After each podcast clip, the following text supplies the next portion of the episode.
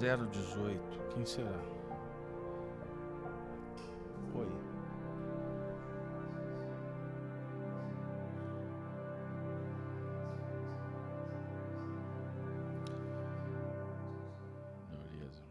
José Aparecido.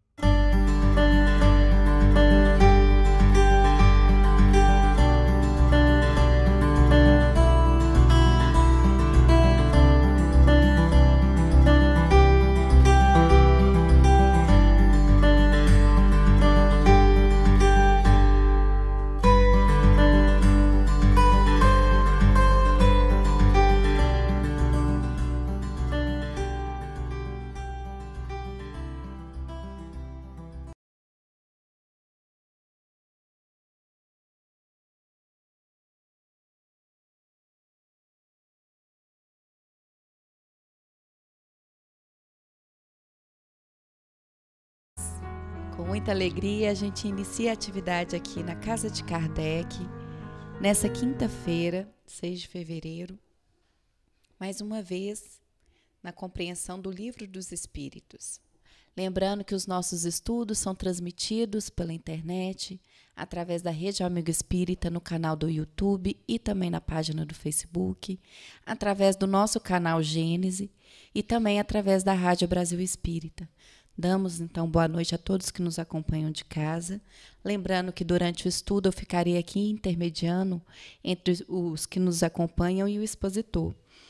É, perguntas, comentários são bem-vindos, vão acrescentar, vão incrementar. E a gente convida também quem estiver no salão e quiser fazer algum comentário, alguma pergunta, por favor, façam. Pedir para verificarem o celular se está no modo silencioso ou desligado, para a gente não ter interrupção da ambiência. E vamos já preparar aí a nossa mente, o nosso coração para o estudo aqui do salão, iniciando sempre com a nossa prece inicial, elevando os nossos pensamentos ao nosso querido Pai.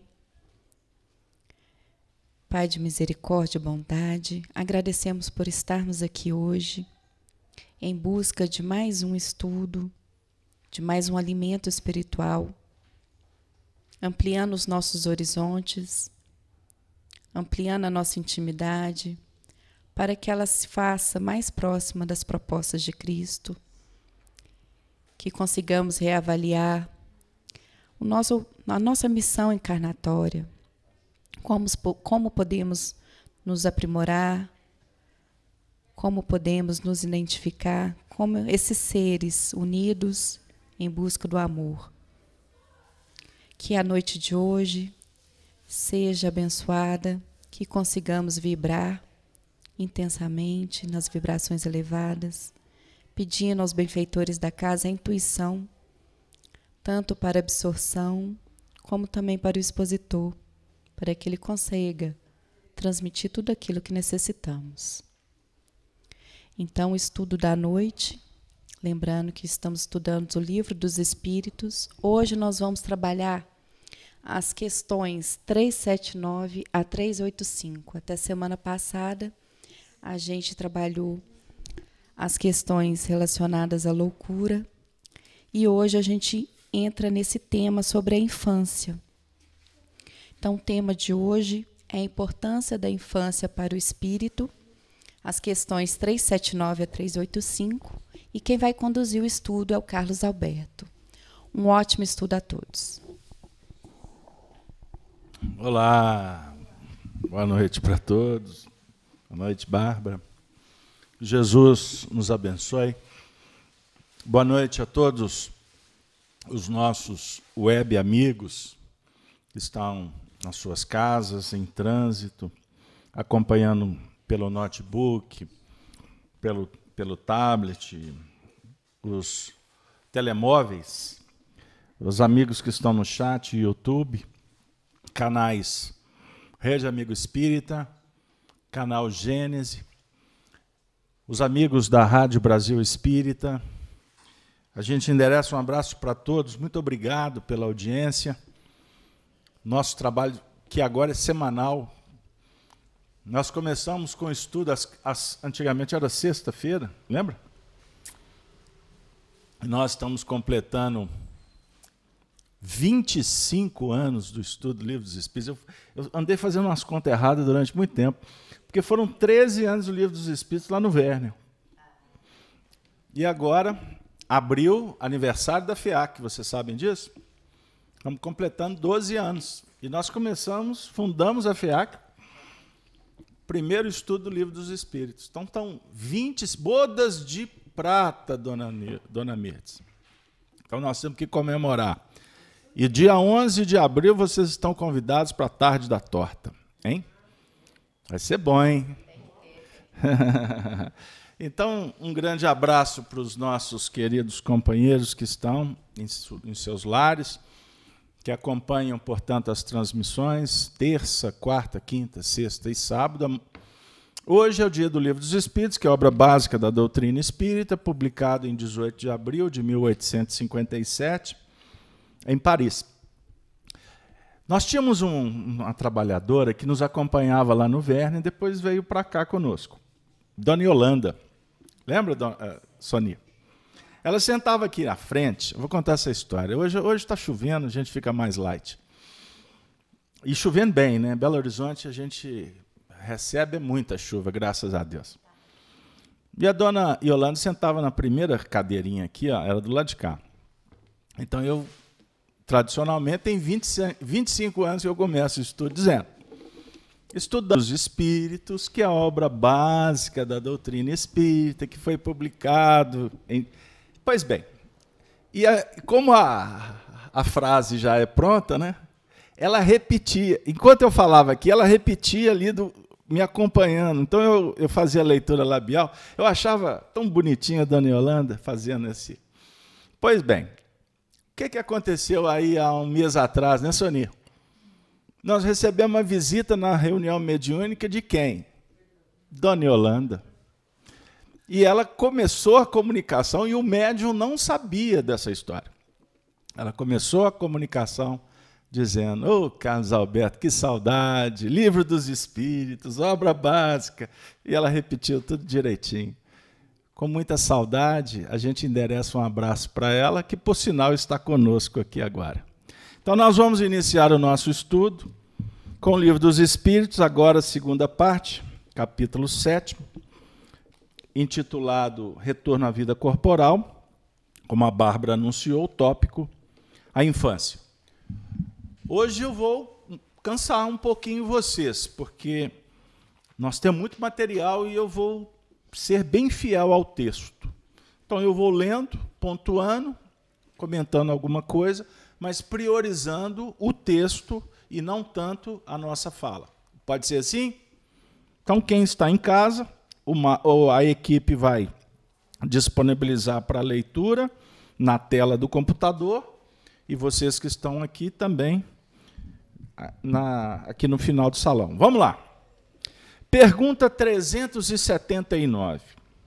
Kardec formulou assim aos espíritos: O espírito que anima o corpo de uma criança é tão desenvolvido quanto o de um adulto? Então, a pergunta é sobre o espírito. Resposta: pode ser até mais desenvolvido, se progrediu mais. Pois é apenas a imperfeição dos órgãos que o impede de manifestar-se. O espírito age de acordo com o instrumento de que dispõe. Pergunta muito especial. Muito inteligente, como sempre, Kardec. E a resposta vem dizer para nós que a questão do corpo, ela, na verdade, representa um instrumento. Então, o espírito que reencarna, com um corpo de uma criança, naturalmente, ele não vai poder se manifestar com plenitude. Por quê? O processo do desenvolvimento é fundamental. Então, quanto criança, o espírito ainda não tem o instrumento pronto. É isso que a questão está trazendo. Agora, quando nós observamos a criança aqui na Terra, a gente vê um espírito, vê um espírito que apresenta aquele estágio ainda de adaptação à vida terrena. O que não significa, o que não significa que o espírito é uma criança. Que o espírito está num grau de infantilidade. A infantilidade manifestada, portanto, faz parte do processo de adaptação em função dos próprios impedimentos do corpo que está em desenvolvimento. Então, eu falei a mesma coisa de, em três é, em três cadências diferentes, mas repetindo para fixar. Ficou claro? Alguma dúvida, Bárbara? Pois bem, o espírito age de acordo com o instrumento de que dispõe. Essa é a resposta. Vamos caminhar para 380? Kardec levanta então a seguinte questão: Não se levantando em conta o obstáculo que a imperfeição dos órgãos opõe à sua livre manifestação, o espírito de uma criança de tenra idade pensa como uma criança ou como um adulto. Observem como Kardec é um professor, é de uma, é, tem uma mente brilhante. Então, eu costumo dizer que eu fico admirado, eu não sei se eu fico admirado com as respostas ou com as perguntas. Tamanha desenvoltura, beleza, profundidade e objetividade.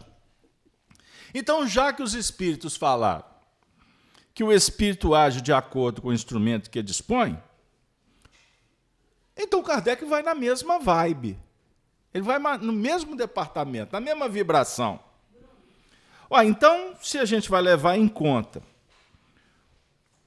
que o obstáculo que as imperfeições dos órgãos apresenta, apresenta ou opõe à livre manifestação do espírito, então significa que o espírito de uma criança em terra em idade pensa como criança ou como um adulto?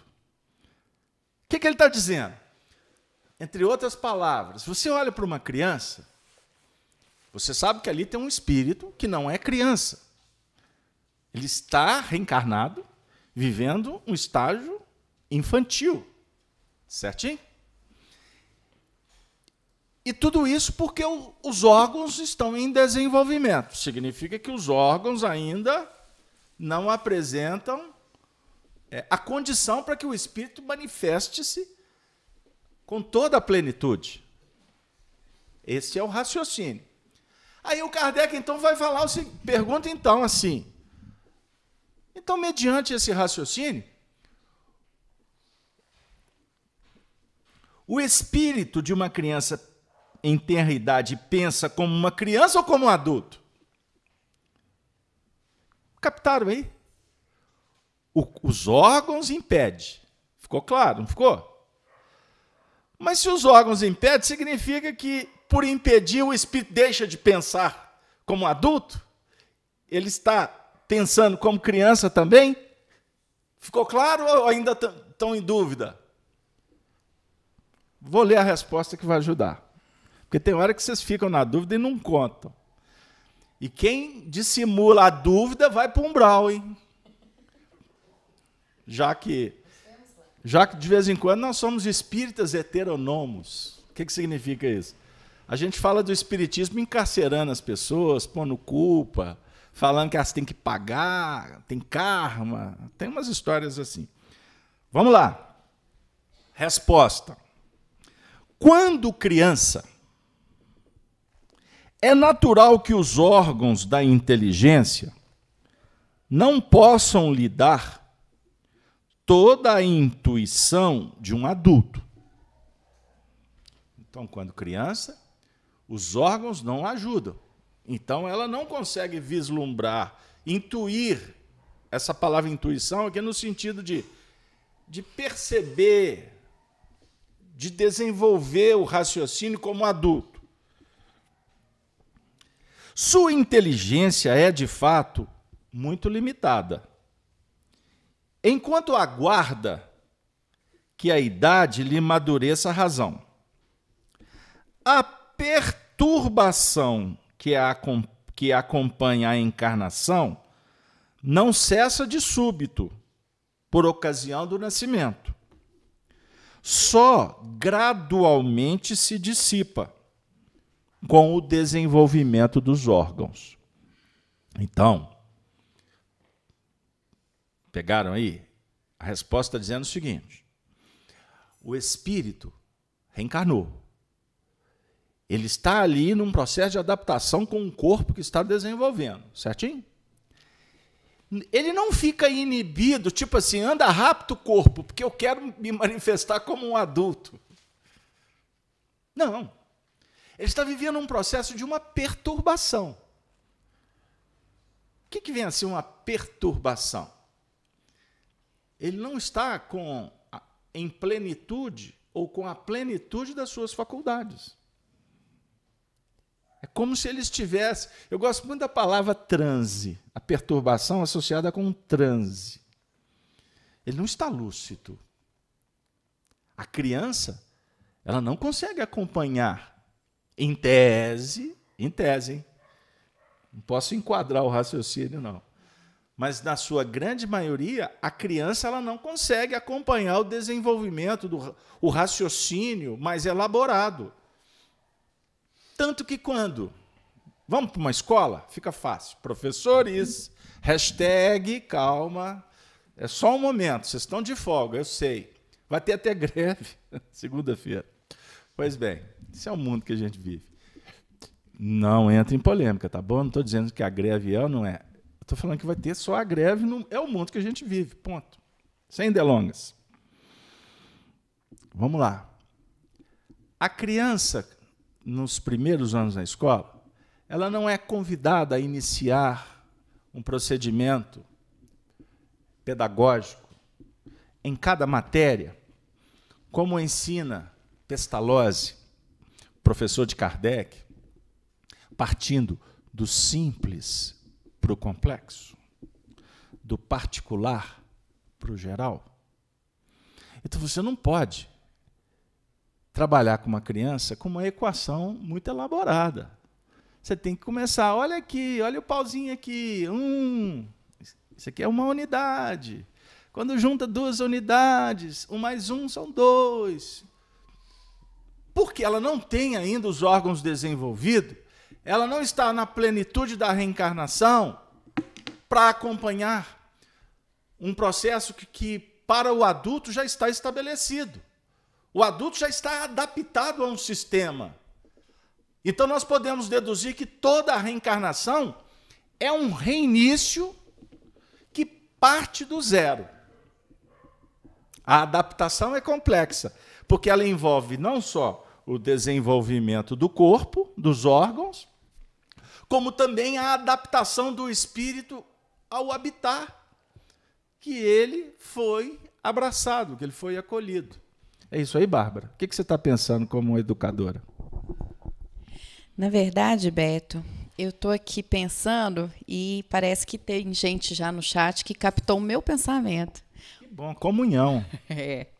Como mãe, imersa nesse mundo da infância, e a, o pessoal aqui do chat também convivendo com as crianças de hoje, a gente vê essa alteração o seu pai pensava assim quando ele olhava para você. Com Conviver certeza. com essa criança de hoje. É. Que parece que a infância mudou, não é isso? Os meninos são mais espertos, o raciocínio. Meu filho solta frases que eu fico assim, obrigada. Sua mãe pensava isso Aprendizado você também. e tanto. então, é, a, a, questão é essa. E, e tem alguma diferença? O que está acontecendo com as crianças hoje? É o raciocínio do pessoal. E o meu também. Então responde para eles. Na verdade, o que eu vejo é que tudo é muito cíclico. É, todas essas dificuldades que a gente passa, não estou generalizando tudo, mas assim, nunca foi fácil, na verdade. A gente tem mania de, de aumentar as coisas. Nossa, mas antigamente não era, era mais fácil, era sempre todo mundo fala a mesma coisa, né? E as crianças, é, é, de fato, a gente vê um desenvolvimento tecnológico que a gente está né, tá conseguindo desenvolver e tudo, mas essa, essa evolução é gradativa ao longo do tempo. Então, as crianças vão ser um pouco mais evoluídas que nós, vamos, elas, elas precisam continuar a evolução do, do planeta.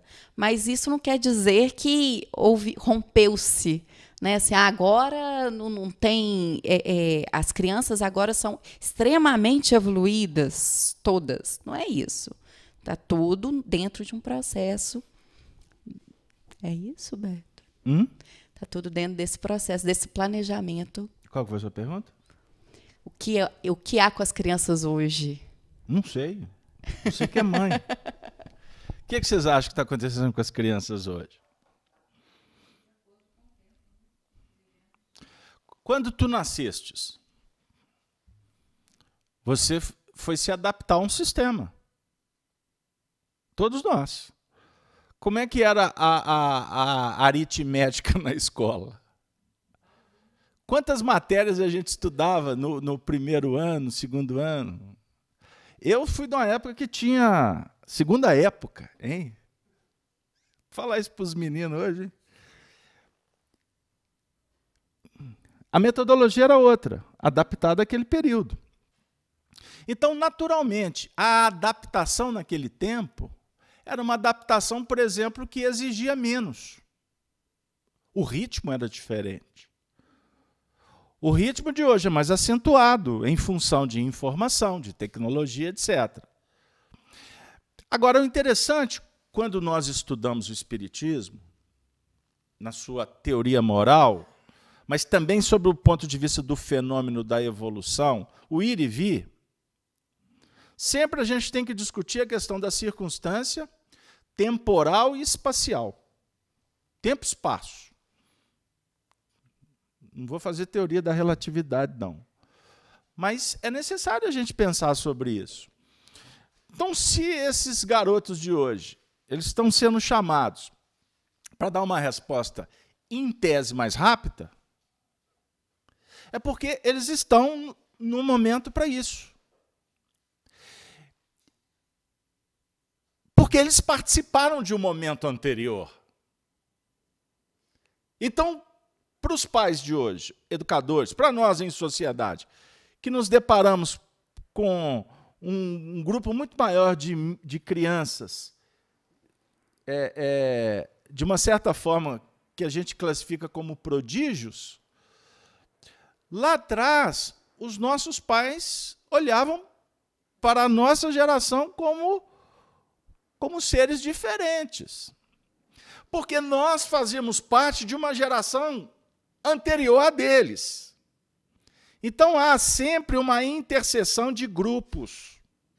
Então hoje nós estamos sendo facilitadores para a geração que está vindo. Alright? Fechou? Combinou? Tudo bem? www em paz? Então tá bom. Esta geração de hoje vai preparar o terreno para quando a gente voltar. Entenderam? A, a, a Sonia vai se lembrar, há uns 10 anos atrás, a gente fazia os nossos estudos. Eu sempre brinquei eu sempre tentei trabalhar os estudos, principalmente em nível público, e na minha casa, né, na nossa casa, com toda naturalidade, com espontaneidade, sem protocolo. Porque aqui não é um rito, aqui não é um projeto religioso ortodoxo. A religião que o Espiritismo trabalha é a, da, é a religião natural, não é a da forma.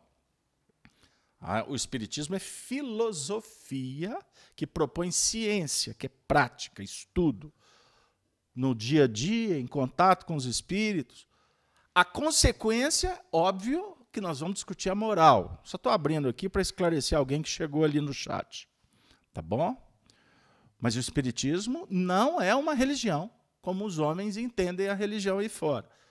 Se você assistir uma palestra espírita, que você assistir uma reunião espírita, aliás, que tiver toda uma configuração de religião, com música, com luzes, com aqueles paramentos todos, pode saber que ali tem inserção, que ali tem alguma justa posição que não tem nada a ver com o espiritismo. É ranço de outras religiões que foram inseridos ali. Ok? Só para esclarecer, porque alguns podem acessar a nossa reunião e achar que falta alguma coisa, que a gente pode até brincar muito. Porque, na verdade, o, conteúdo que propõe o desenvolvimento moral é que é válido e não a forma. Então você pode trabalhar um conteúdo moral que liberta, que consola, com a forma ortodoxa ou de uma maneira até muito lúdica. Não é assim que acontece na evangelização? Ponto, já esclareci. Vamos voltar. Aí, há um tempo atrás, a gente, eu brincava nas, nas palestras. Eu falava assim: olha, você que está numa idade mais avançada, não fique com vergonha de fazer um curso de informática. Lembra quando lançaram o computador? Né? Ou, ou o computador começou a ficar massificado? Aí o pessoal que estava numa idade mais avançada, porque eu sou de uma época que eu fazia, eu fiz curso de datilografia. A, S, D, F, G. É? Depois eu, eu, fui digitador. Os, os, meus filhos hoje, eles, dão, eles só não dão um banho em mim na desenvoltura no teclado porque eu fui digitador. Eu digito sem olhar.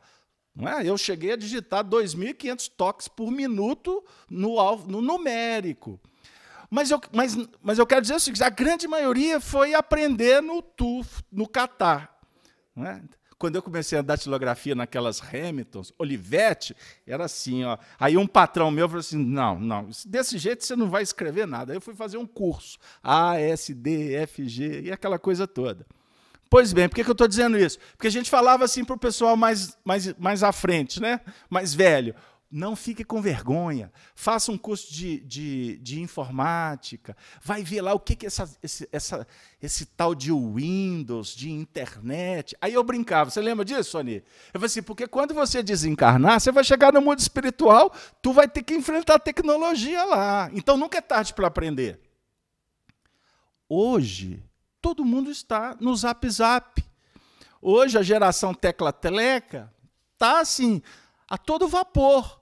Só que se eu colocar eu, vocês, para disputar um espaço de raciocínio com os meninos, é óbvio que a velocidade do entendimento, da assimilação deles está mais à frente do que a nossa, porque eles já nasceram eles já nasceram. O meu menino, na minha época que ele estava reencarnando, eu brincava, ó, oh, Zé Dendágua, eu chamava ele de Zé Dendágua. Eu falei, ó, oh, Zé Dendágua, você já está brincando com o mouse aí dentro, no líquido amniótico, né? O mouse tinha teclado. Quer dizer, esses meninos nasceram assim. E, por sinal, a maioria deles, por estar numa velocidade muito intensa, não tem paciência conosco. Que para eles somos Jurassic Park. É? Nós somos uma geração atrasada. Aí muitas vezes a gente fica constrangido com isso, não ficamos, Bárbara? A Bárbara vive me contando as tiradas dos filho, do filho dela. Aí tem hora que ela fala assim, caso aberto, ela fica em pânico. Eu falo assim, que, que bobagem que é essa? Ah, será? Aí tem a, né? Aí tem as mães que chegam para nós, será que tem que dar passe no meu filhinho. Eu falei assim, passe para quê? Porque ele é médium, tem que fechar o corpo. Eu falei assim, meu Deus, onde que você viu isso? Outro dia, um, um profissional da saúde falou que ia dar um floral, uma medicação homeopata, para fechar a percepção da criança. Eu falei assim, papagaio, como dizia Arnaldo Rocha. Fechar corpo, você vai fechar em outras religiões. Sensibilidade, meu amigo. Percepção é do espírito. Tem a ver com o corpo em desenvolvimento? Tem. A criança, dentro do estágio natural, é óbvio que ela tem um nível de sensibilidade natural mais aguçado que o adulto. Por quê? Os órgãos estão em desenvolvimento. Fechou comigo? E nos primeiros anos, o espírito ainda não completou o processo da reencarnação. Combinado? Querem mais informações? Missionários da Luz, leiam André Luiz.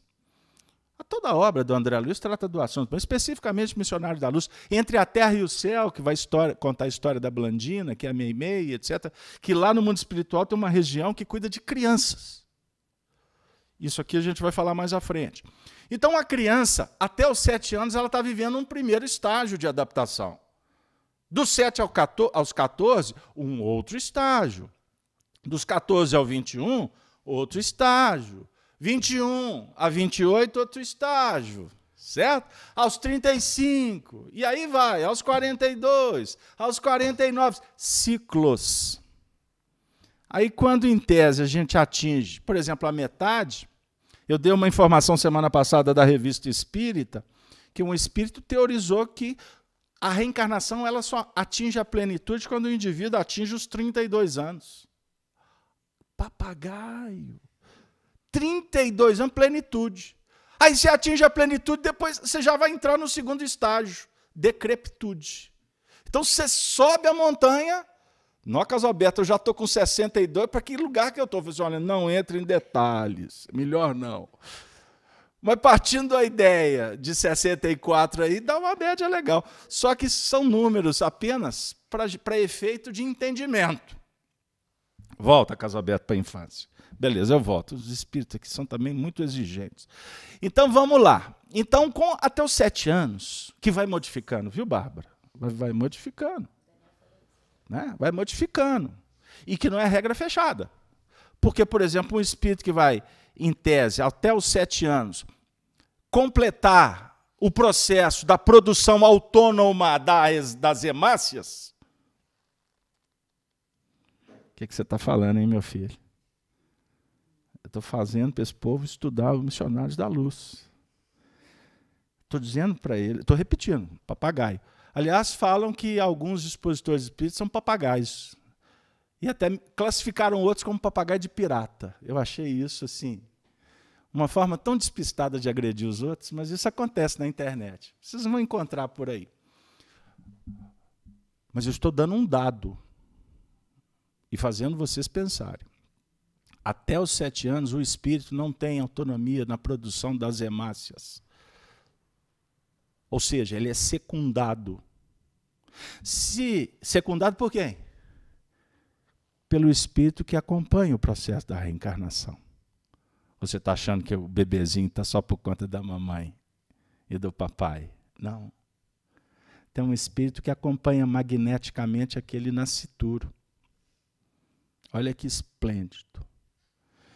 Então, quando a criança, nos primeiros momentos, tem um grau de sensibilidade muito avançado, é porque ela está muito mais lá do que cá.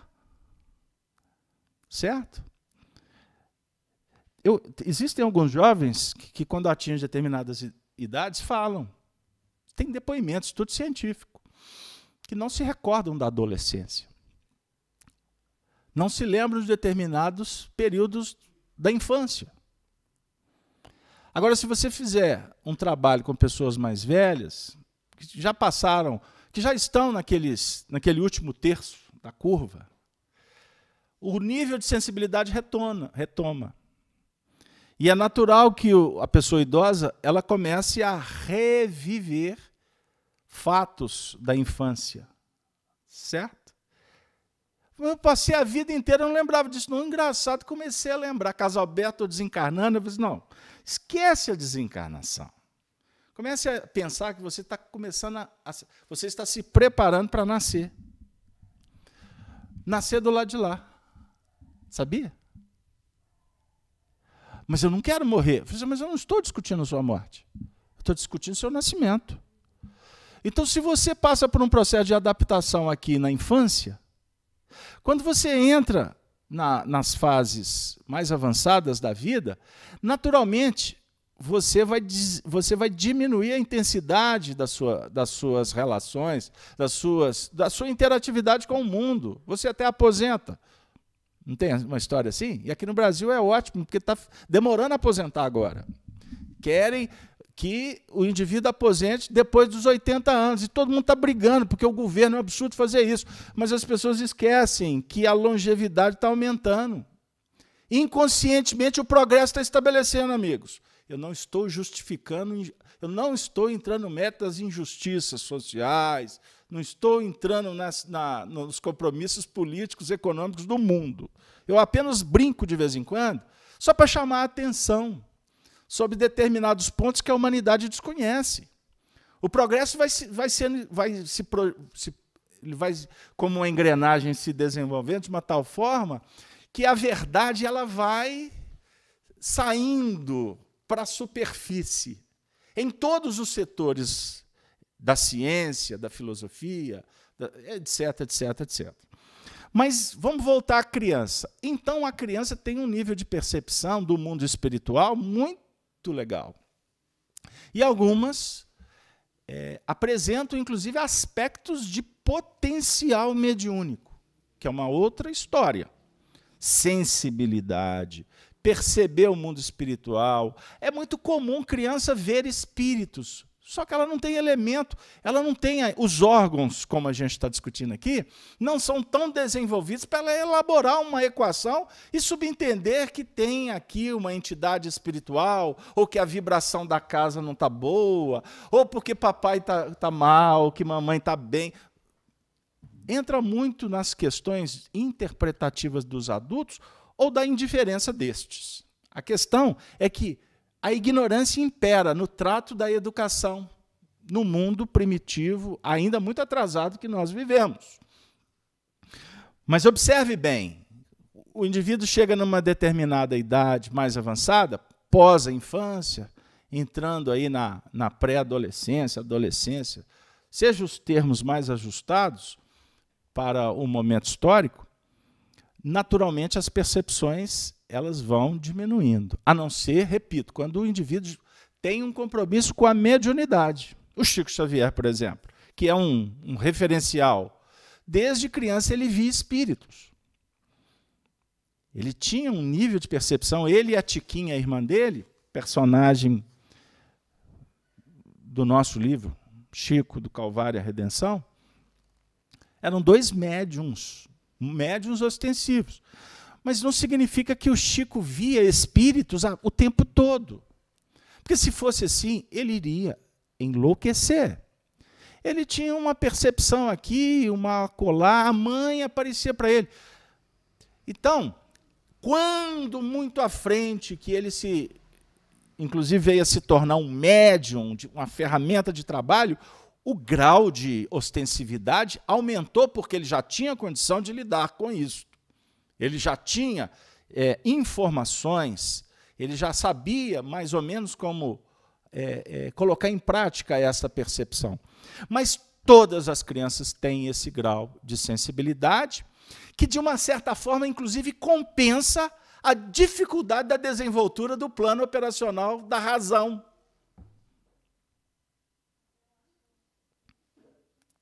Ela, não dá para você trabalhar alguns assuntos com a criança. Aliás, aliás, é, alguns pais que têm ideias interessantes, que pensam no progresso, na evolução, muitas vezes com o objetivo de maturar a criança mais rápida, trabalha determinados assuntos ou cria determinados ambientes proposital para fazer a criança crescer. E isso precisa de muito cuidado, precisa de uma psicologia muito apurada, porque nem toda criança consegue responder de acordo com o entendimento dos adultos. É necessário que haja uma desenvoltura natural Forçar nunca é bom.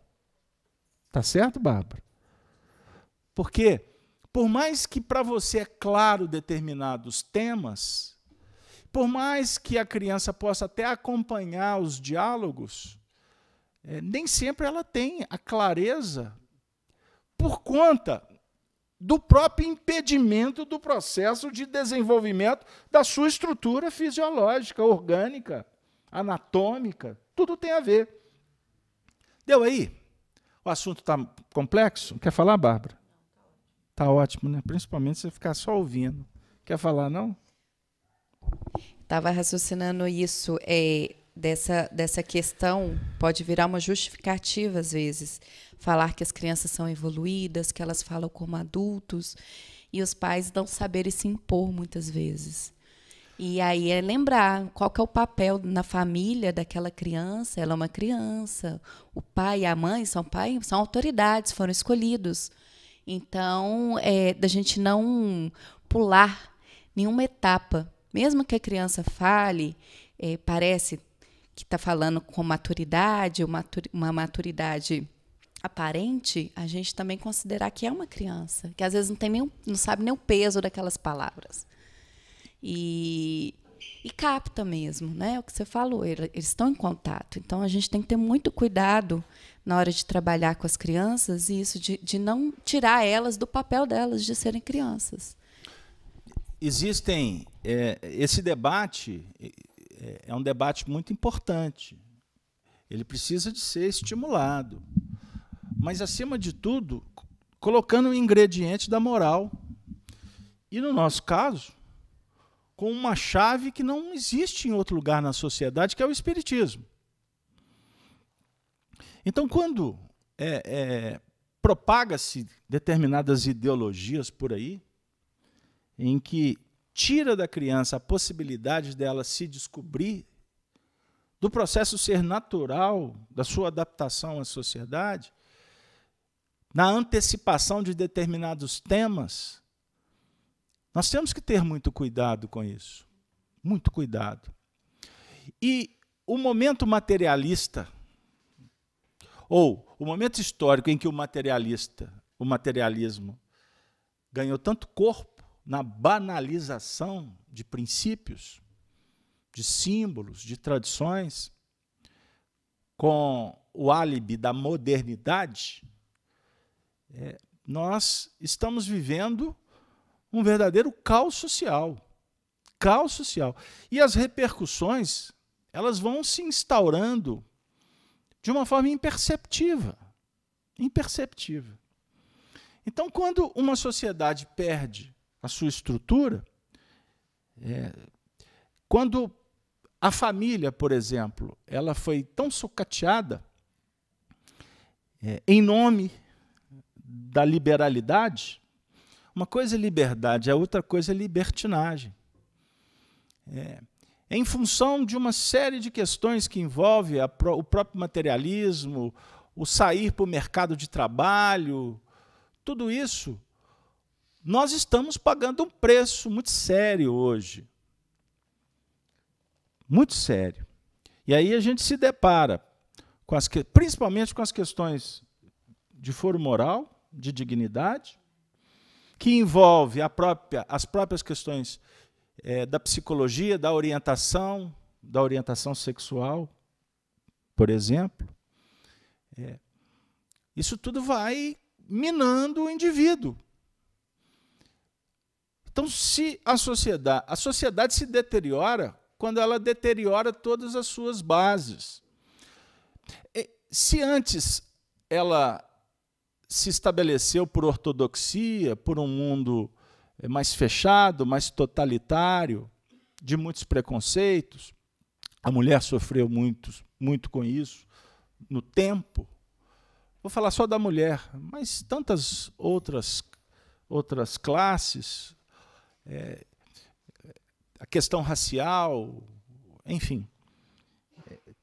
Nós estamos hoje pagando um preço muito sério por ter rompido com esse mundo velho com a mesma força que esse mundo velho veio trazendo do totalitarismo. Pegaram aí? Eu, eu brinquei sobre greve. Greve é um, um direito adquirido, ok, para se discutir direitos, é? combater privilégios. Jesus veio falar para nós sobre a necessidade de ressignificar uma sociedade para que é, as coisas funcionem com oportunidades e não com privilégios, de castas, enfim. Mas a maneira com que se opera é apenas caracteriza apenas a mudança de posição.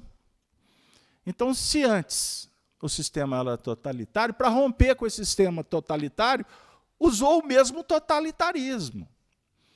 Então é como se houvesse é, é, dois segmentos que se combatem: os que possuem e os que não possuem.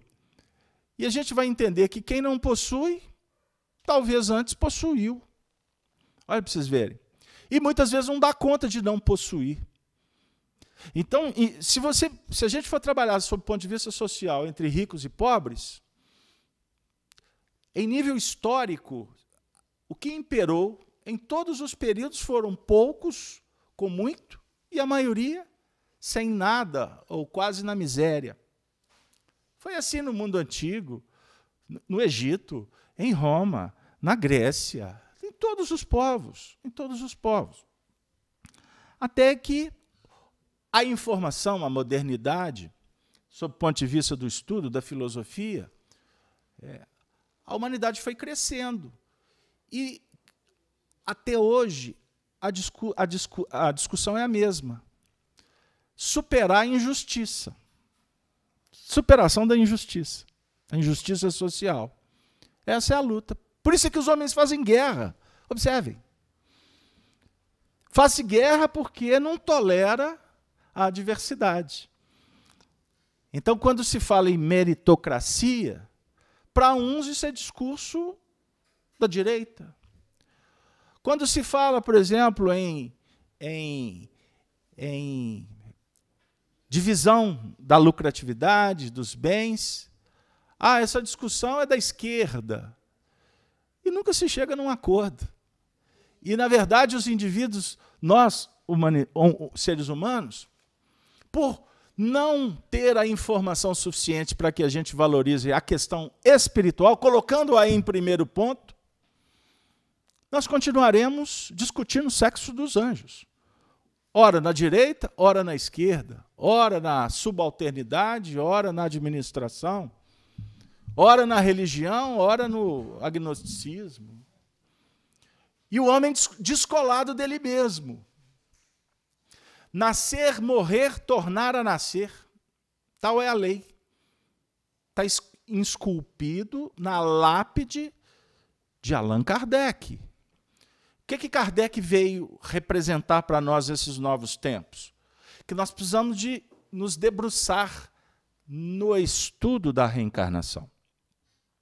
Porque sem entender a necessidade desta para que a gente progrida, para que a gente possa entender o porquê das divergências, das diferenças. Por que, que o homem luta pela justiça, mas por que, que ele também se escora na injustiça? Nós vamos, repito, repito, vamos continuar vazios por dentro, porque não estaremos verdadeiramente observando qual que é a nossa função aqui na Terra. Por isso é que o espírito reencarna e vai passar pelo processo da inibição dos órgãos a criança. É uma adaptação fundamental para que ela entenda aonde ela está. Então, por que, que você vai agredi-la querendo que ela se torne adulta antes do tempo? Existem crianças que são maduras. Você vê claramente com três, quatro anos o indivíduo, assim, Olha, aí você percebe maturidade. Não rapidez de raciocínio. Porque o indivíduo pode ser um expert, pode ser super inteligente, mas não tem maturidade. Não pode. Ele não sabe lidar com o conhecimento. Ele não sabe lidar com a percepção, com a inteligência, ele não sabe lidar. Aí a gente entra nos mecanismos que a sociologia, a psicologia e etc trazem para nós no momento atual ingredientes. Então, existem inteligências variadas. Isso é um item. Então, existe inteligência racional. O indivíduo pode estar bem racionalmente. Dá para ele um, um, um, um assunto para ele resolver no campo prático, daqui a pouco eu te dá a solução. Nossa, você está lá maturando, então, mas isso é muito simples. Não é assim? Mas coloca ele diante de uma dificuldade. A sua mãe vai operar, ele morre. Racionalmente, mas coloca um problema. Aciona a emoção. Não sabe lidar. Entra em pânico. Qualquer dificuldade é sinônimo de ansiedade. Deu aí? O que, inclusive, caracteriza o nosso momento atual. A ansiedade, o pânico e a depressão, sob o outro ponto de vista, estão instaurados. Exatamente porque a infância já se apresenta com, com as. Ela já encontra as portas abertas, muitas vezes sem uma orientação devida, na maioria das vezes sem um acompanhamento pedagógico, porque elas estão, as crianças, já recebendo o primeiro presente, que é um, uma telinha, não é? porque ali ela distrai, enquanto os pais vão prosseguir, seja nas tarefas ou para perambular dentro dos planos do, apenas do interesse pessoal. Mas aqui você começa a ter informações. Essas informações vão mexendo com emoções o tempo todo, certo?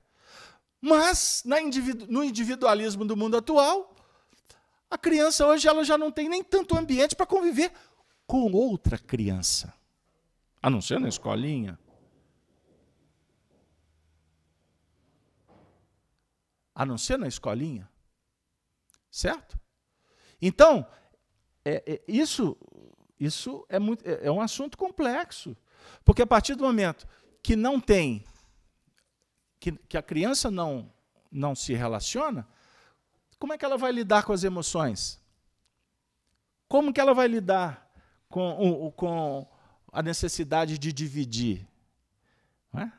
Ela não é o príncipe, a rainha, a princesa dentro de casa? Papai, mamãe dá tudo?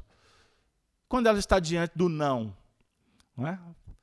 ela tem que aprender a lidar com o não, com a diversidade. Ela tem que aprender é, no ambiente em que ela será, vamos dizer assim, concitada para isso, mas sem preconceito. Porque criança, ela trabalha como criança com a outra criança. Não é mesmo?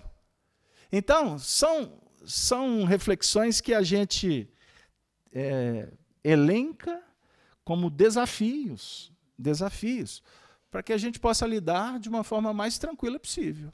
Se é um problema, tenha paciência, tenha calma, que as coisas estão aí para serem trabalhadas.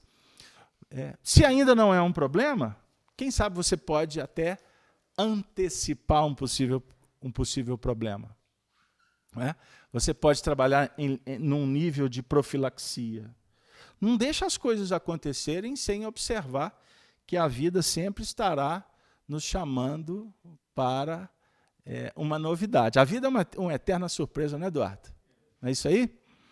Pois bem, alguma participação, Bárbara? Então, com isso, uma observação vem confirmar essa resposta. É, os sonhos de uma criança não têm caráter dos de um adulto. Seu objetivo é quase sempre pueril, o que é um indício da natureza das preocupações do espírito. Então, o sonho da criança está dizendo o estágio que ela está vivendo. Sonhos pueris. É diferente do sonho do adulto, não é mesmo? De vez em quando tem lá um pesadelozinho, fica sobressaltado, né? tem algumas coisas, mas está num campo assim de, de inocência, lúdico. Não, é? É, não tem nem termos para fazer associação, comparação. Tranquilo? Marcão é uma benção, não é, Marcão? Então, a vida, ela propõe que nós sejamos crianças. Mas aí é uma outra conversa, não é? Porque o reino de Deus é das crianças. Deixa para depois, porque senão eu vou sair do contexto. Porque Jesus chama atenção para a importância das crianças. Para que a gente cuide das crianças, mas também para que a gente possa trabalhar a pureza da alma. Pureza da alma. Reino dos céus é para trabalhar com pureza. Viver e não ter a vergonha de ser feliz. Eu gosto muito dessa, dessa música. Cantar e cantar e cantar a beleza de ser um eterno aprendiz. Com preconceito, você não vai cantar. E você não vai é, admirar a beleza do cantar. Cantar, cantar, cantar. É? Quase sempre nos faz recordar. Cantar, beleza, aprendiz, humildade, sensibilidade. Procurar ver as coisas sem esse sem essa película do interesse pessoal. São desafios que a criança diz. Certa feita, eu fazia um, um. A gente fez um curso na empresa que a gente trabalhava. Aquela época que surgiu a ideia da qualidade total, você lembra, Eduardo? As empresas fazendo reengenharia. Isso é o mundo antigo. Não é? O mundo antigo. Pois bem, aí dentre as dinâmicas lá do curso extenso que nós fizemos no final de semana, aí nós tivemos uma atividade que o, o, o monitor pegou é, na sala, assim, tinha pessoas é, das mais variadas posições na empresa. Então, todo mundo num processo igualitário. Aí, no último dia, ele pediu que é, todos sentassem no chão. Aí foi muito legal ver o presidente da empresa todo formatado, sentado no chão. E ele pediu que todo mundo tirasse a gravata, tirasse o, o paletó. Quem não estava de paletó, beleza. Assim, aí chegou os colaboradores com folha de cartolina. Vocês são antigos igual eu? Sabe o que é folha de cartolina? Tem ainda, Bárbara? Tem, tem, existe? Pois é. Aí, folha de cartolina amarela, cor de rosa, azul. E pincel atômico. Existe pincel atômico? Pincel atômico. Não, era canetinha hidrocor. Tem ainda? Tem. Pois é, aí espalhou. Ah, não, lapiseira, tinha lapiseira também. Espalhou essas coisas todas, cola, é, é, co, co, tenax, não como chama? Tenaz. Tenaz, você lembra disso? Cascola, tem uma história assim? Tem tudo isso ainda? Pessoal, Cascolar, Casalberto. É, mas também, né? Outro dia eu fui falar da Cibalena, me mandaram um, um dislike assim no vídeo, só porque eu falei Cibalena. Que chute, conga. Eles falam que eu sou muito antigo. Mas vamos lá. Aí no final, ele mandou que todo mundo colorisse. E tinham que três pessoas colorir na mesma cartolina. E aí foi aquela bagunça, né? Aí daqui a pouco, você meia hora de atividade, Eduardo, estava todo mundo se lambuzando, morrendo de rir, rolando no chão, etc, etc, etc. Aí resumindo a ópera, aí ele virou, falou assim, gente, acabou, acabou. Os, cada, cada tri vai apresentar o trabalho e explicar qual. Aí ia lá na frente, tinha aquele, aquela estrutura que você coloca o papel, esqueci o nome. É, aí, enfim, eram mais de 50 pessoas.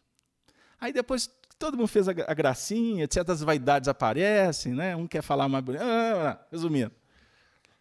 Aí ele disse assim: qual é a moral da história? Aquele silêncio sepulcral. Ele disse: a moral da história é que a gente fica velho e fica bobo. A nossa atividade todos aqui eu vejo que ficaram felizes, porque se tornaram crianças de novo. Aí ele falou assim: saem daqui com uma pergunta. Se a gente já se descobriu bobo, porque a gente passa esse verniz social, quer se apresentar, e nesse movimento a gente perde princípios que são fundamentais nas relações, na prática diária, da pureza. É certo que você tem que ter postura diante dos mecanismos da vida. Tá certo. É, você tem que respeitar a estrutura social. Porque também não adianta querer se pintar para agredir. Porque muitos fazem isso. O indivíduo é rebelde, aí ele põe 3 milhões de tatuagem para agredir pessoas. E eu não estou falando contra a tatuagem, tá? Porque se você fizer uma tatuagem, por exemplo, homenageando sua mãe, é uma coisa boa. Agora, tem pessoas que fazem tatuagem para agredir o outro, incitando violência. Então, quer dizer, não é a tatuagem. Ficou claro, viu, gente? Porque senão hashtag, vou receber e-mail falando que eu falei mal da tatuagem. Não estou falando da tatuagem. Eu estou falando o que, que move o indivíduo fazê-lo. Não adianta eu querer fazer isso simplesmente para dizer que não ao mundo, dislike. Eu estou dizendo para mim mesmo que eu estou perdido. Que a minha vida não está. Não, não, ela, realmente ela, ela não tem sentido, a não ser brigar, ser intolerante, ser crítico nós estamos falando aqui sobre pureza. Você, você procurar ter uma vida de sorte que você não coloque na mão dos outros a sua felicidade ou a sua derrocada. Eu, com, eu entro num diálogo com você, Eduardo. Se eu entrar com uma ideia preconcebida, aonde está a pureza? Aonde está a veracidade? Aonde está a autenticidade? Aonde está a sinceridade do diálogo? Eu estou entrando num debate para esgrimar ou o debate é para que eu possa aprender? Então você pode entrar num, numa reunião com o coração aberto, puro, pensando assim: eu vou sair daqui ganhando alguma coisa. Diferentemente como a gente faz até nas empresas, né? Nossa senhora, tem reunião de novo. Já sei tudo o que vai acontecer. Ou abre aspas aí, vamos combinar. A reunião pode ser a mesma. Ela faz parte do seu mecanismo de trabalho.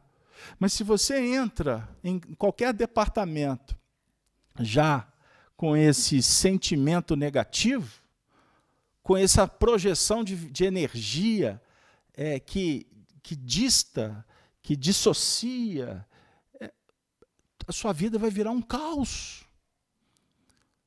Observe a somatória disso. É diferente quando um Francisco de Assis abençoa o vento, a lua, os animais, irmão Sol, irmão Lua.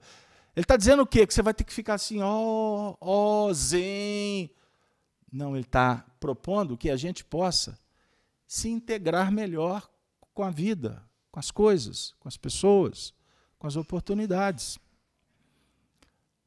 Entendeu, Rodrigo? A vida não tem sentido realmente. Se, se nós entrarmos na família, no trabalho, na casa espírita, sempre com essa espada na mão. Eu falei com o Júlio, nosso parceiro aqui do sábado, comentando sobre um determinado livro. Né? Aí eu brinquei com ele, mas aqui, leia, leia, mas não brigue com o autor antes de ler o livro. Era uma brincadeira. Porque tem pessoas que já entram, já abrem o livro. Ah, será? Você pode encontrar pérolas nos lugares menos esperados. É? O, o lírio, aonde ele desponta? No charco. É ali que ele escolhe. E observe a beleza, a magnitude, a sensibilidade. Isso é para a gente pensar. Jesus, Jesus nos mostra o tempo todo da sua vida entre nós, a importância de realmente dar crédito, dar valor àquilo que realmente merece o crédito. E, tudo e tudo merece, e tudo tem o seu valor. Olha para você ver, parece até inicialmente um, um antagonismo. Né? Dê, dê, dê crédito àquilo que merece crédito. No primeiro momento é isso mesmo. Ah, mas nem tudo merece crédito. Não, aí que tu se engana. Tudo tem o seu valor. Não foi, não foi assim que ele se comportou? Quem que ele escolheu, gente? Só para resumir a ópera. Quem Jesus escolheu para contar que ele não tinha morrido? Que ele estava entre nós ainda? Que ele tinha, na verdade, voltado? Quem foi? Quem que foi? Só você que sabe. O pessoal sabe. Alguém, se escutaram a Bárbara falando? Quem foi, Fernanda? Nossa senhora, achei que vocês tinham desencarnado e estavam aqui só com o corpo presente. Os espíritos estão em festa aí. Madalena Casalberto. Pode responder. Como que ela ficou conhecida? Como que a sociedade tratava Madalena? Podem responder. Como é que foi, Bárbara? Mas assim o povo de casa não te ouve, porque você não está com o microfone em mãos. Era impura, né? Ah, impura? Isso. Não, isso aí eu não sabia, não. Me conta aí, por quê? Era considerada. Eu, eu, pensava um monte de coisa, mas impura? É, impura. Por quê? porque ela seduzia os homens e tinha várias. Começaram a, a, colocar vários símbolos pejorativos nela. Né? Ela era prostituta? Prostituta. Pois é. Então, impura. É, sem entrar no mérito, o, o preconceito ele faz parte do mecanismo social materialista. Jesus não perguntava para a pessoa o que ela fazia. Perguntava? De onde ela veio? Não. Ele atendia as pessoas, o ser humano. E o interessante, hoje eu li um texto que o indivíduo, assim, ele tem aquele viés político quando ele fala sobre espiritismo. Escreve bem, mas você vê que tem uma dosezinha. Mas é assim que ele enxerga a vida. Porque Jesus foi um grande revolucionário. Eu sei onde que ele está querendo chegar. Mas eu pergunto para vocês: Jesus foi revolucionário? O que é revolução? Qual é o sentido da palavra? Qual é o significado da palavra revolução? Ah, Rodrigo, finalmente um encarnado se manifestou. Eu já estava preocupado. Eu falei, será que eu estou falando pros espíritos? Ou quem sabe eu que desencarnei, a turma está encarnada lá, eles não estão me ouvindo. Porque tem uma história assim: tem espírito que desencarna e continua conversando, ninguém ouve ele. Ele fala assim: esse povo está tudo dormindo, mas é ele aqui, ó. Hashtag partiu plano espiritual. Não, peraí, calma. Não. Não, não vem, não vem escorregar. Não vem saboar. Não, é uma revolta, mas agora ele reviu o conceito lá. Uma revolta boa. Vai ter revolta má?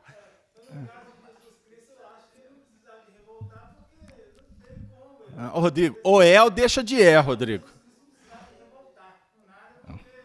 Ah. Ah, o nível dele é outro, ele não precisava de revoltar, graças a Deus. É assim que eu gosto. A reunião espírita, gente, é debate. Isso, empolga mesmo. Vai lá, acende o pavio. Ele não foi revolucionário. Não foi. Aliás, se a gente pegar o significado da palavra revolução no dicionário, se você for procurar aí no dicionário da língua portuguesa, você vai encontrar as definições de uma forma muito parecida revolução, aí vai associar os momentos históricos, a conjura mineira, a Revolução Francesa, é, é, o sistema entra em colapso, vamos combater a monarquia, os privilégios e etc, etc, etc. Mas sobre o ponto de vista da astronomia, você está procurando aí para mim? Então a Bárbara, com essa voz adocicada, vai ler para nós sobre o ponto de vista da astronomia a palavra revolução. Retorno periódico de um corpo astral a um ponto da própria órbita. Opa! Repete. Não, essa eu não vou perder. Retorno periódico de um corpo astral a um ponto da própria órbita. É um retorno ao caminho retorno a um caminho. Continua, Bárbara, está indo tão bem, eu queria uma filha assim. Ah. Acabou, Beta. Só isso que eu tenho para te dizer? Não, vai lá, dis, dis, disseca para nós, destrincha. Parece que é voltar para um, um caminho traçado, não é isso? Retorno periódico, ou seja, de tempos em tempos, esse retorno é necessário voltar. Então, vem cá, Eduardo. Vem cá, tempos vem em cá. tempos a gente realinha. Vem cá, vem cá, vem cá. Vamos bagunçar o coreto. Vem cá, Eduardo. Hoje, hoje eu tô, hoje eu tô que tô. Eu tô que tô. É a Simone. Vem cá. Sobre o ponto é carnaval. Vamos lá. Vamos lá, Eduardo. Fala para nós sobre o ponto de vista da astronomia, essa história do retorno. Senta aí, fica à vontade. Você está em casa. Virei astrônomo. Depois, por favor, serve um, serve um cafezinho para Eduardo. É. Vamos lá, Eduardo. Um retorno. Repete para Eduardo. Agora sério. Retorno periódico de um corpo astral a um ponto da própria órbita. Associa com Jesus para nós. Bom, eu entendo, assim, pelo que está sendo colocado, fazendo uma, uma associação, que o, o mestre, né, Cristo Jesus, ele estava propondo para a humanidade, demonstrando, orientando, ensinando um retorno para a nossa própria origem, nossa origem superior, nossa origem divina. Então eu vejo como um retorno para a nossa natureza íntima. Quando ele disse que Vós sois deuses, podeis fazer tudo que eu posso e muito mais. E se ele está exemplificando, se ele está demonstrando, ele está colocando para nós o seguinte: existe um caminho de volta para onde? Para a nossa natureza superior, para o nosso próprio ser, para o nosso íntimo. Então, eu acho que o retorno periódico, no caso, é esse retorno que todos nós devemos fazer, estamos buscando realizar, retornar para a casa do Pai, retornar para a nossa origem, para dentro de nós mesmos. Muito bem. Obrigado. Então, vamos lá. Para retornar, retorno a um caminho. Se é retornar a um caminho, significa que nós saímos do caminho. Alguma dúvida? A volta dos que não foram? Não. A volta dos que foram. Certo? A volta dos que foram. Significa que nós podemos sair do caminho. Podemos? Quando nós saímos do caminho? Qual é o caminho? Ah, filosoficamente isso dá pano para manga. Qual é o caminho? O caminho do eu, do interesse pessoal? Ou o caminho do eu superior? Vou na linguagem do Eduardo aqui para não devagar. Nós temos uma voz que conversa conosco, dialoga. Aliás, temos muitas vozes que falam dentro da nossa cabeça, não tem?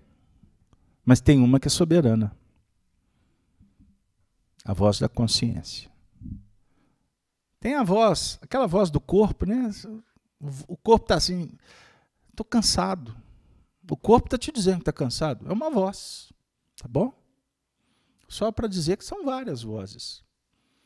Tem espírito que fala com você e você acha que a coisa é sua. Então é, um, é complicado. Médio é um sofre. Eu costumo ter 300 vozes e ele acha que tudo é dele. Mas existe uma voz que essa a gente sabe qual é. Como dizia meu avô, não tem perreps. É a consciência. Olha, Casalberto, eu não sei quando ela fala comigo. Sabe, sabe, sabe sim. A sua consciência fala com você todas as vezes que você exagera. Ela entra em cena quando você sai do limite. Quando você fica em perigo. Ela fala. E olha, não tem política, não tem politicamente correto, não tem ajuste técnico. Se, opa! Aí a gente fala assim: ah, mas não tem problema não. Você passa por cima da sua consciência. Acontece muitas vezes. Então, quando você passa acima, você passa além da, do que a sua consciência está te dizendo, você está saindo do caminho o caminho do bom senso. Então, Jesus, sob o ponto de vista da astronomia, ele propõe uma revolução, viu, Rodrigo? É você voltar para o caminho. E essa revolução não tem sofrimento, não tem greve, não tem pichação, não tem corrupção, não tem prostituição, não tem violência, não tem preconceito. Nada disso. Ela é muito simples. As crianças andam no caminho. Eu estou falando crianças no sentido de pureza da alma, tá bom? Pureza da alma. Isso é muito importante a gente pensar.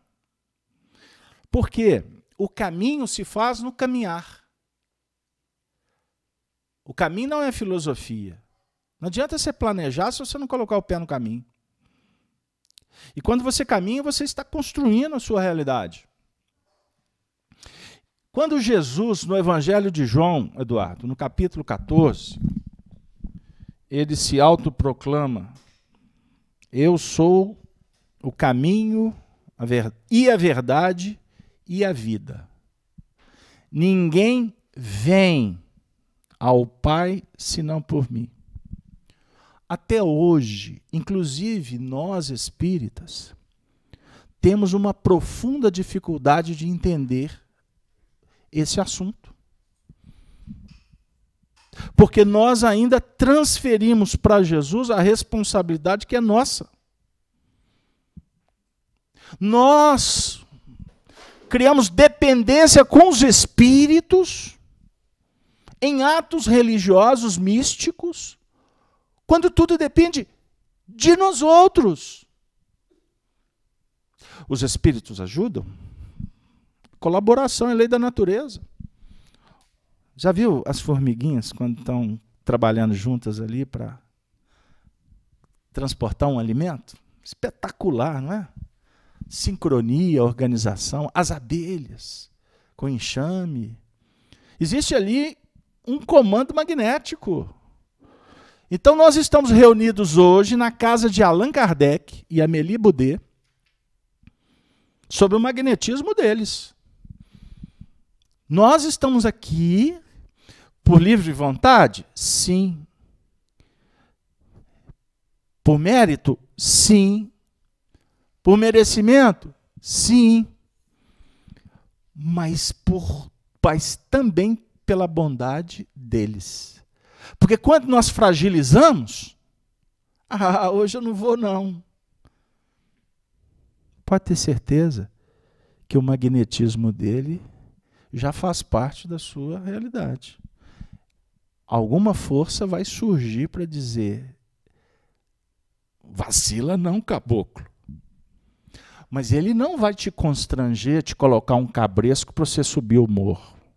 Isso não é papel de educador, de espírito superior. Você chegou na casa espírita, nós recebemos aqui ó, inúmeros pedidos, porque a casa espírita tem um atendimento espiritual à distância. Nós temos reuniões nomes de pessoas.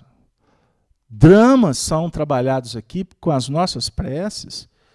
Isto se chama colaboração, solidariedade, que é o esforço do bem que vai nos ajudar a sair dessa ou da mesmice ou do limite, da rebeldia ou da indiferença. Então hoje eu não estou mais um indivíduo que realmente conhece e pratica a teoria espírita, ele não está lá fora fazendo greve, jogando tomate no, no, no rosto do outro. Ele não está lá na instituição que ele trabalha, menosprezando o que a empresa oferece para ele. Ele não está matando, matando o tempo. Ele não está tirando por fora. A teoria espírita é uma teoria moral. Está nos dizendo assim: é necessário que a gente ouça a consciência. Agora, todos nós espíritas temos as nossas tendências. Todos nós estamos aqui trabalhando as nossas imperfeições. E cada um no seu quadrado. A companheira outro dia me disse assim: Nossa, minha mãe é médium espírita. Você precisa de ver o que ela me falou. Eu falei assim: Não me conte. Não, você precisa de saber. Eu falei, não me conte. Não, eu vou te falar. Eu vou desligar o telefone, você é indelicado. Por que, que você não quer saber? Porque se você me contar isso, eu vou ficar com vergonha. Mas eu estou envergonhada dela. Eu falei, não, mas eu não vou ficar com vergonha dela. Eu vou ficar com vergonha de mim mesmo, porque eu devo fazer coisa pior. Ela falou assim, conversar com você também é difícil, hein? Não, então tá, então deixa para lá. Eu falei, melhor. Eu quero saber lá o que, que a tua mãe falou com você. Nós perguntamos aqui, aqui para você trabalhar na FIAC tem ficha de inscrição que você responde o que você faz na vida social, como é que é o seu relacionamento com a sua esposa, com o seu marido. Nós estamos aqui, cada um querendo se reposicionar. Nós estamos querendo voltar para o caminho. Essa é a revolução. Nós somos um astro. Nós somos um corpo que está no cosmos que precisa de gravitar na órbita que nos faça bem. E cada um é que sabe a sua órbita. Ninguém tem autoridade para te dizer por onde caminhar. Atendimento fraterno, você dá conselho? Não, não. A gente pode dar orientação. O indivíduo senta, ele precisa de trazer, ele está abafado, ele está precisando de fazer ali uma catarse rápida, porque não é atendimento psicológico. Não é? Se você quiser, precisa, procure um profissional. A Casa Espírita oferece um atendimento psicológico geral. Geral. Ok? E diga-se de passagem, como nasceu a psicologia. Porque a psicologia nasceu com maneira de Birran, com princípios morais. As terapêuticas vieram depois, que são válidas, são necessárias, são importantes. Mas a própria psicologia vai se vai revolucionar e já está acontecendo. Porque a palavra moral ela, precisa, ela não pode ser deixada de lado. Porque de autoajuda, a nossa história milenar já basta. Porque a gente só pensa na gente. Quando eu falo sobre a questão da moral na psicologia, é do processo terapêutico, da terapia ocupacional do evangelho. Faça o bem que tu vai trabalhar os seus, suas mazelas. Fique encarcerado apenas com suas dúvidas, seus dramas e o seu psicólogo. Ou o seu psicoterapeuta. Jesus falou: o caminho é o do bem. Você está com um problema no seu relacionamento? Trabalhe o bem no seu relacionamento. Se está difícil, vai para o hospital. Vai para a comunidade. Vem para o centro espírita.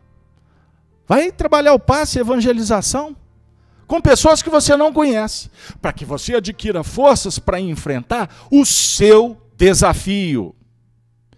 O seu desafio não é do outro, é seu. E ele começa na família. Tem médium, tem espírita que é campeão no centro espírita. A comunidade acha que ele é um anjo. Mas em casa é um caos porque ele não enfrenta a realidade da casa como ele deveria. Como alguém que tem que identificar onde precisa mais e se esforçar e dar a vida e não semeia a boca. Porque é muito fácil falar do bem, cultivar o bem com aqueles que não comem da sua mesma farinha ou lambem o seu mesmo sal. É ali que nós somos testados nos nossos limites. É naquele cadinho. E aonde nós temos os maiores problemas é que a vida está nos mostrando que precisamos investir mais. Ali a consciência está dizendo menos, menos, menos. E costuma ali a gente mais, mais, mais vaidades, vaidades, vaidades e vaidades. É Bárbara era para trabalhar até a questão 385. Foram duas. Fica para a semana que vem a questão 381. E a mensagem conclusiva, que ela fique como uma mensagem para a gente pensar hoje, amanhã e depois. Emmanuel, no livro Palavras de Vida Eterna, vai fechar a nossa noite. Lição 169, intitulada Testemunho Doméstico. Paulo Gálatas 6,10 diz assim: Por isso, enquanto tivermos oportunidade, façamos o bem a todos, mas principalmente aos da família da fé. Parece que foi tudo combinado aos da família da fé, dos ideais, dos compromissos, da família. Porque um grupo se reúne com um projeto. Nós não estamos ali por acaso. Nós não caímos de paraquedas, porque a, ou a cegonha nos deixou lá na porta por acaso. Foi tudo combinado antes de chegarmos aqui. Agora, Emmanuel. De certo que o apóstolo Paulo, em nos recomendando carinho especial para com a família da nossa fé, mantinha em vista a obrigação inarredável da assistência imediata aos que convivem conosco. Se não formos úteis e compreensíveis, afáveis e devotados, junto de alguns companheiros, como como? Testemunhar a vivência das lições de Jesus diante da humanidade? Admitimos, porém, à luz da doutrina espírita, que o aviso apostólico se reveste de significação mais profunda. É que, entre os nossos domésticos, estão particularmente os laços de existências passadas. Muitos deles reclamando reajuste e limpeza. Puxa vida, por que, que ele usou a palavra limpeza? Bárbara falou da mulher impura. Lembra? Just, é, é, reajuste. Se é reajuste, significa que um dia estava ajustado, ficou desajustado. Então agora é para reajustar religar, ressignificar, voltar à órbita. Mas não é só voltar à órbita, é voltar limpo, puro. E não é pureza virtuosa, religiosa, como a gente. Pureza é aqui, na alma. Lave a alma, purifique a alma, brilhe a luz na equipe dos familiares do dia a dia formam comumente aqueles espíritos que, por força de nossos compromissos do pretérito, nos fiscalizam, criticam, advertem e experimentam. Não, Casaberto, meu marido. Ai, meu Deus. Ai, minha sogra. Cobra. Enrolada, a cama é redonda. É? E, meu, e meu pai, ninguém suporta. Minha mãe, ninguém merece. Olha aqui, essa galera, compromissos do pretérito que nos fiscalizam, graças a Deus tomam conta. E toda vez que a gente passa do limite, uma chibatada. Hein? Nos criticam. Lá, lá fora todo mundo apoia. Graças a Deus te criticam, porque encontram pontos que nós precisamos de avaliar.